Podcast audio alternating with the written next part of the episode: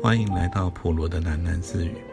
不论你在何处听到这个节目，都可以到 First Story 这个平台上面找到我的频道，并留言回馈。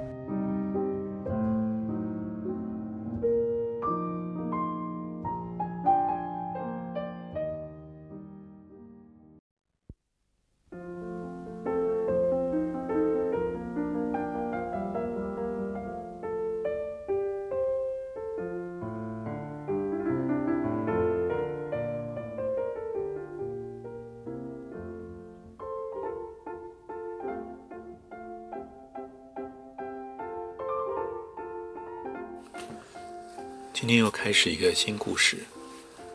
这个故事的名字是“两个厨子”，就是厨师的意思。两个厨子杀鸡宰羊的忙了一整天。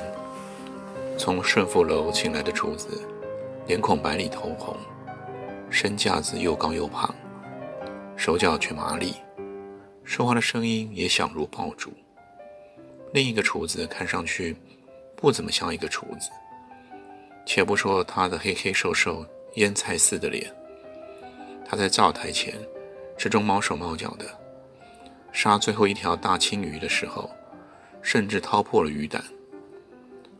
白厨子浇了点醋，在青鱼肚子里，怒气冲冲的在水缸里漂那条鱼。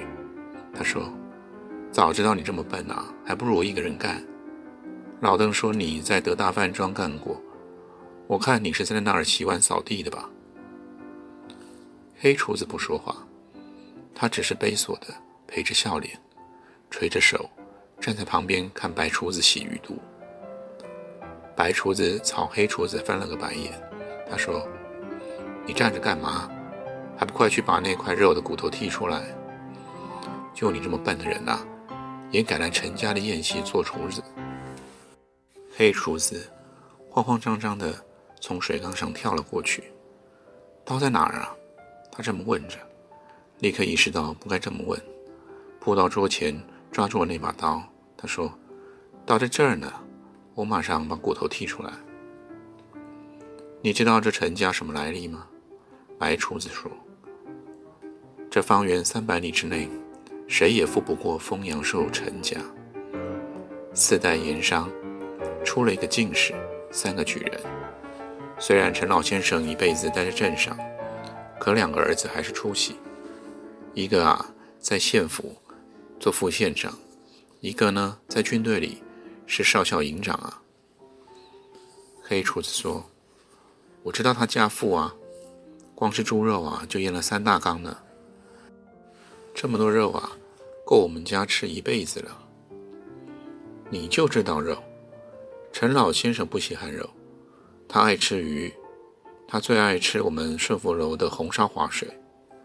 要不怎么就点我名上这儿来做宴席呢？白厨子把那条涮洗过的青鱼拎在了手上，他用手指在鱼肉上沾了沾，然后伸到黑厨子的嘴边，对他说：“你尝一尝鱼肉，看还苦不苦？要还苦啊，就麻烦了。”一盆红烧滑水，装九条鱼尾，讨吉利的。陈老先生过寿辰，讲究的就是吉利。八尾鱼端上去，他肯定要骂人的。黑厨子诚惶诚恐地瞪着那条鱼，他说：“我不敢尝，哎，还是你来尝吧。”有什么敢不敢的？是生鱼，做好了我还不让你尝呢。白厨子把那根手指。塞到了黑厨子的嘴里，他说：“我整天都在替鱼片烧化水，可我就是尝不得生鱼的腥味。”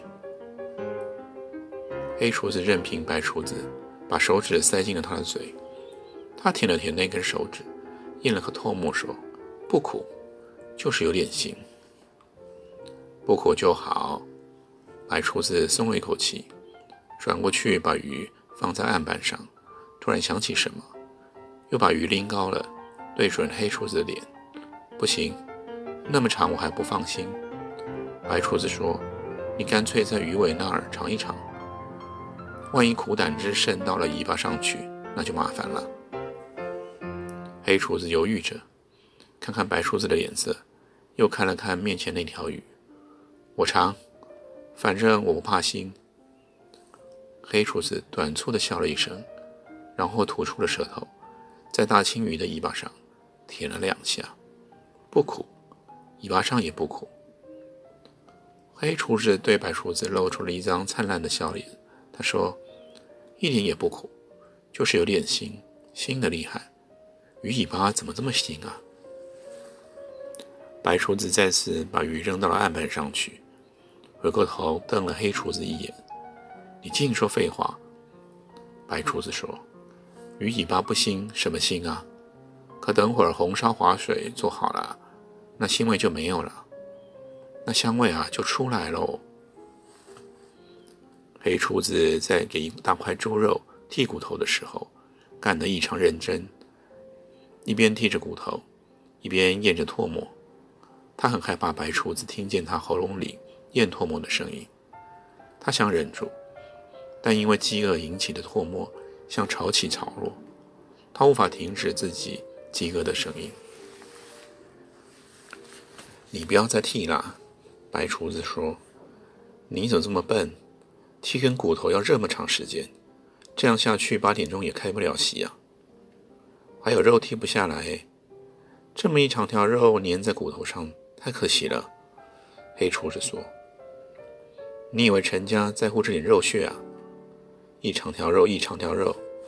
白厨子上来，把那根大肉骨头夺了过去，往装垃圾的箩筐里一扔。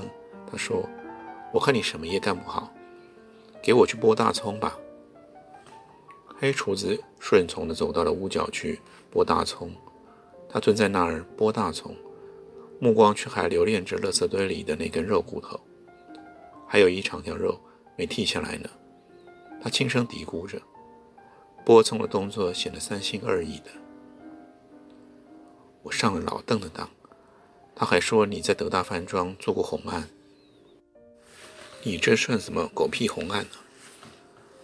白厨子说：“我今天要累死半条命了，早知道这样啊，还不如自己找个红案师傅来。”我手脚是笨了点，可我不要工钱呐。黑厨子嗫嚅道：“说好了的。”只要管我一顿饱饭，一顿饱饭，一顿饱饭，你还这么爱吃？哪儿听说过做厨子的这种红相啊？白厨子半笑半恼，切着肉片，他的刀工很好，手中的刀刃啊，随着碗部的走动，五蛇走龙，案板上跳跃着一堆或红或白的光点。白厨子说：“我就猜到你不是厨子。”看你的眼神就知道了，做厨子的人啊，看见鱼啊肉啊，眼睛是冷的。你见什么眼睛都亮，恨不得生吃了他们呢。黑厨子没有听见白厨子的话，他的眼睛正如白厨子所描述的那样，闪闪烁烁的亮着，盯着箩筐里的那根肉骨头。那根肉骨头的大半部分被掩在了白菜皮里面，但仍然有一端。倔强的露在外面，骨头上粘附的一层粉红色的肉也仍然清晰夺目。我做了二十年的厨子了，一做酒席不吃就饱。白厨子说：“别人见我又白又胖，以为我整天吃什么山珍海味。其实啊，我每顿才吃一块肉，多半块都吃不下去呢。”黑厨子没有听见白厨子的话。他的眼睛盯着箩筐，呼吸突然急促起来。他的脸上出现一种焦灼而痛苦的表情，一只手迟疑着伸向了箩筐，抓住了那根肉骨头。然后他回头瞥了一眼白厨子，嘴里慌慌张张地应了一句：“哦，就是，就是吃不下去啊。”我说我自己呢。白厨子吃的笑了一声，说：“你也会吃不下去？”骗鬼去吧！我看等会儿啊，那顿饭你非把肚子给吃大不可。黑厨师附和着也笑了一声，但他的笑声听上去突兀而紧张。白厨师猛地回过头，警惕地扫了黑厨子一眼：“你在干什么呢？”白厨子说：“让你把葱，你把手伸到箩筐里干什么？”“嗯，我扔这些烂葱叶呢。”黑厨子弯腰站在那，用身子挡着白厨子的视线，他有点结巴起来。“烂葱叶啊，箩筐。”黑厨子说：“箩筐满了，我去把垃圾倒掉吧。”手别乱伸。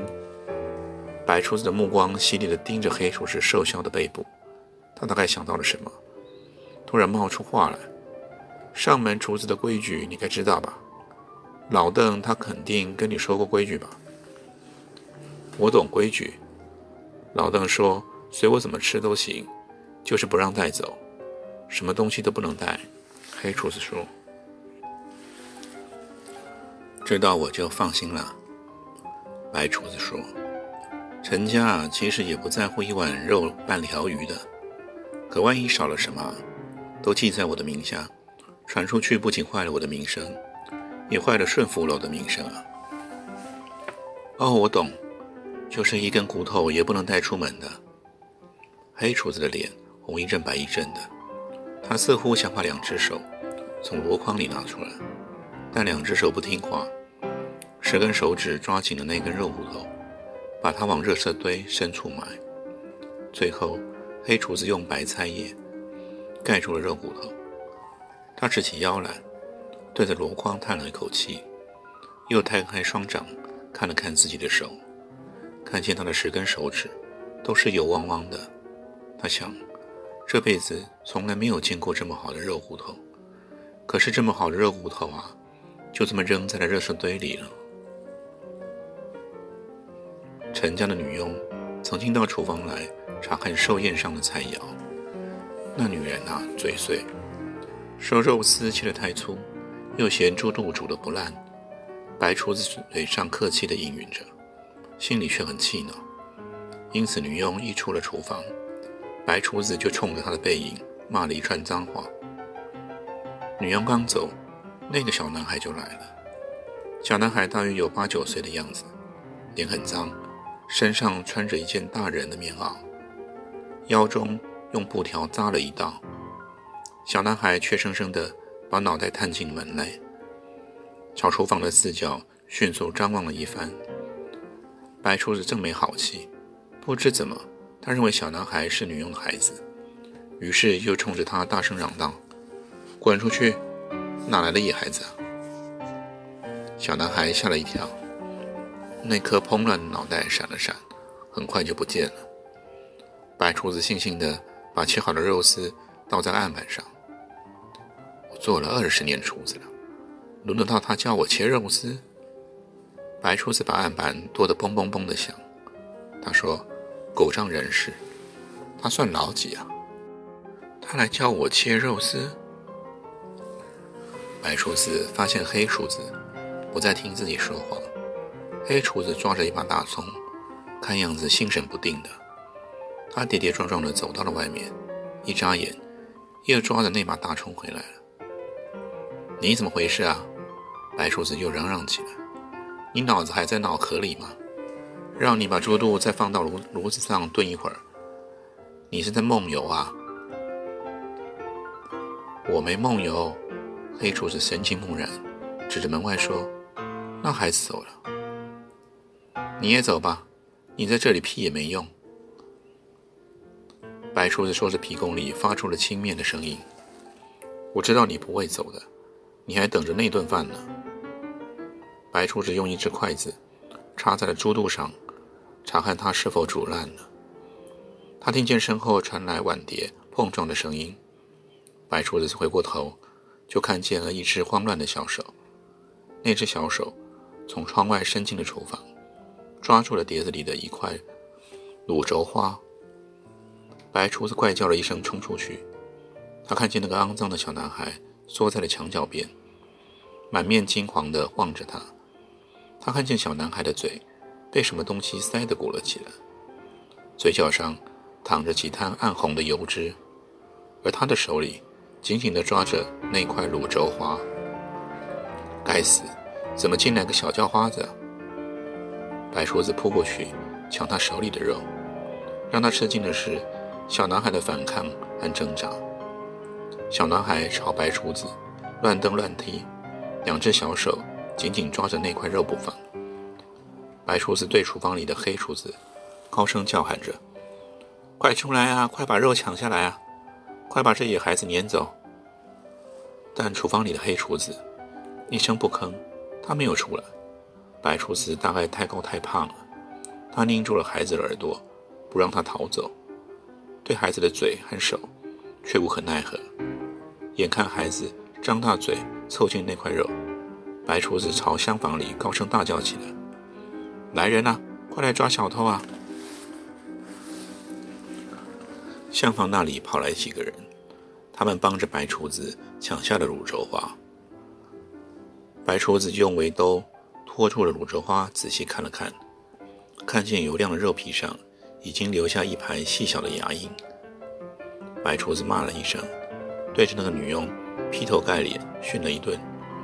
是谁把这小叫花子带到厨房里来的？是谁家的孩子啊？跟条野狗似的，见什么咬什么。白厨子把卤粥花送到了女佣的脸前，说：“你看看，你自己看看这牙印，让我怎么端上桌去啊？”女佣大概对这件事摸不着头脑，她揪住了小男孩的胳膊，与另外三个佣人面面相觑：“谁家的孩子呢？”女佣疑惑着，审视小男孩的脸，眼睛竖了一亮，说：“不是谁家的孩子，肯定是街上的小叫花子。”女佣这么说着，一扬手就扇了小男孩一记耳光。“小叫花子，你是怎么溜进来的？”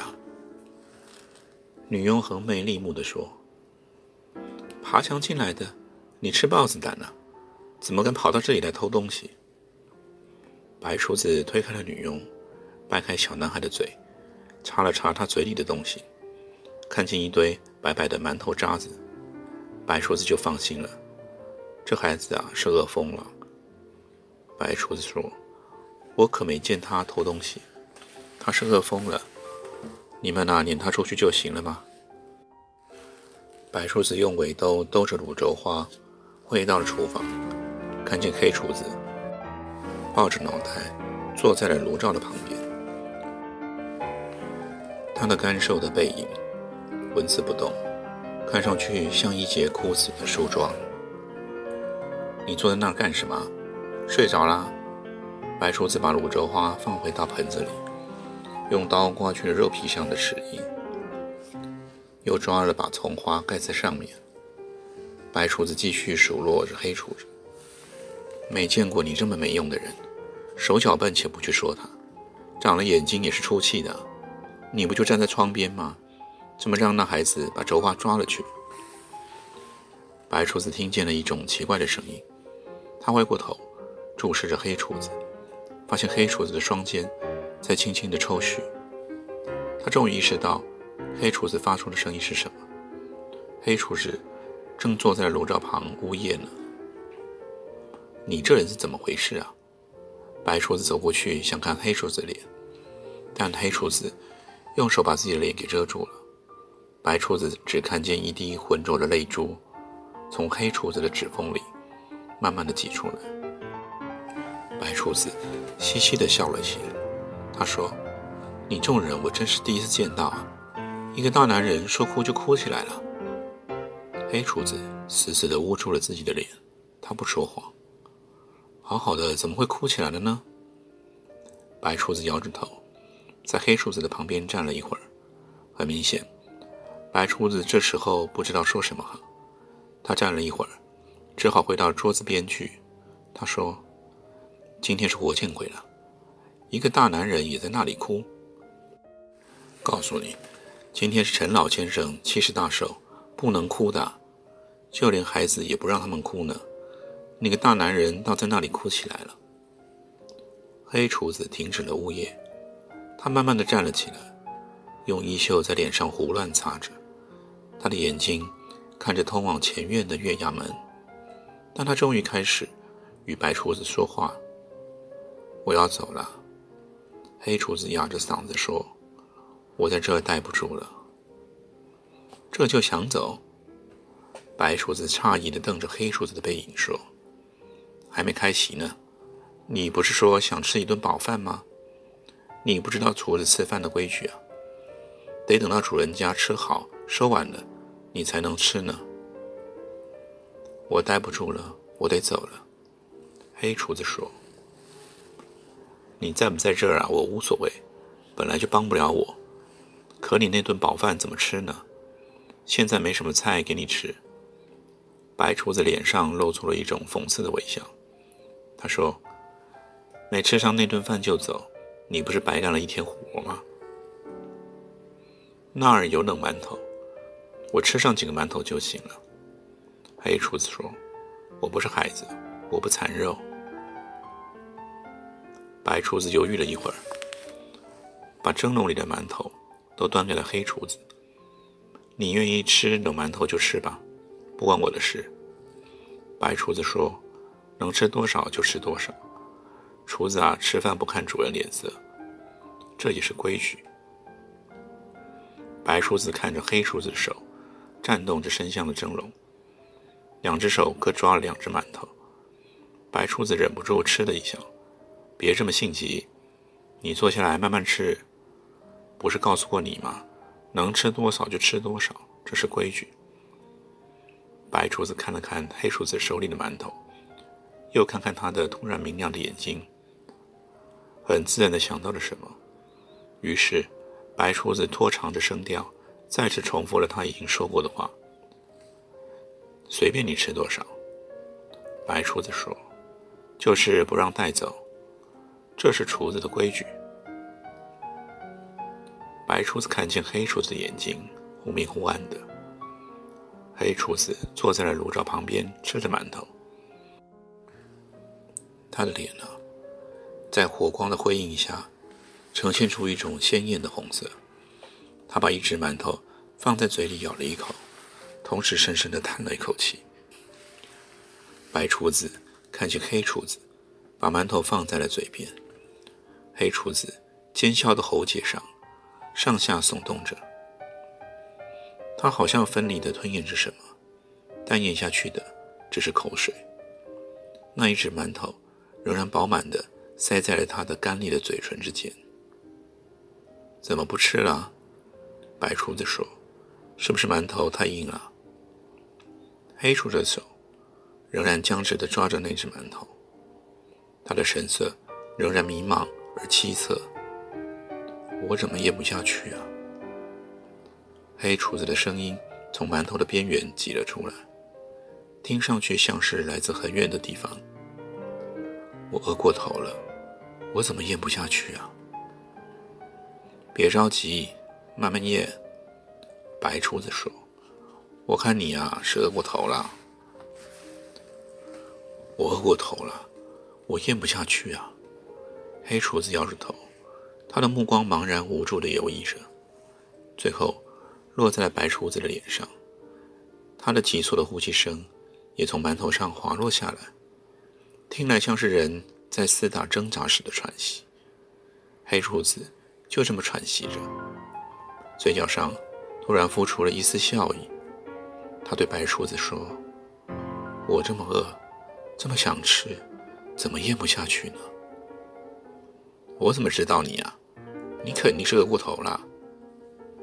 白厨子无暇顾及黑厨子的事了，他必须在炒菜之前把一锅灰牛给熬出来。白厨子把一篮子的肉膘倒进了锅里，回身去找铁铲时，看见黑厨子站在他的身后。黑厨子手里抓着一根肉骨头，他一眼就认出了那是被他扔进热色堆里的肉骨头啊！我没吃馒头。我怎么也咽不下去。黑厨子用一种乞求的眼神望着白厨子，这根肉骨头上还粘着点肉，骨头里还有油，让我带回去给孩子熬锅汤吧。白厨子一时愣在那儿。白厨子用锅铲敲了敲那根肉骨头，他想说什么，却突然不知道说什么才好。我什么也不带，就带这根肉骨头。本来也是扔掉的。黑厨子腌菜色的脸，现在涨得通红，他一把抓住了白厨子的手，说：“我不吃他家的饭，我就带一根肉骨头走，不算坏厨子的规矩吧？”白厨子轻轻推开黑厨子的手，他张开嘴，似乎想笑，但他的嘴刚裂开，就愤愤地合上了。这是个什么世道啊？白厨子用锅铲在空中狠狠地劈了一下，然后转过身去。翻弄锅里的那些油票，想带就带走吧，反正是个肉骨头。白厨子用锅铲压住一块油标，让它吱吱吱地叫着，冒出了第一滴油来。白厨子说：“想带就带走吧，厨子的规矩啊，是厨子的规矩。反正你又不是厨子，我是让老邓坑苦了，你哪是什么厨子？”白厨子那天忙坏了。他不知道黑厨子后来是怎么走的。他猜那根肉骨头大概是被黑厨子掖在了怀里带走的吧。陈家人多眼杂，虽然是一根肉骨头，也只有掖在怀里才能带走了。大约是半个月以后，县城的木材商朱家办喜事，顺福楼的厨子们几乎倾巢而动。那天早晨，白厨子去鱼市办水货，路过灾民救济会的时候，看见两口邹锅咸排了长长的一条人龙。白厨子眼尖，一眼就看见人群里两个熟悉的身影，一个是黑厨子，另一个就是那天偷了泸州花的小男孩。那父子俩，一人拿了个破碗，在早晨的寒风中挤在一起。他们的眉眼何其相似，他们饥饿的神色何其相似，任何人都能一眼看出，那是父子俩。他们是父子俩。白厨子并不觉得意外，他想，他那天真是忙昏头了。他们是父子俩，他当时啊，怎么就没想到呢？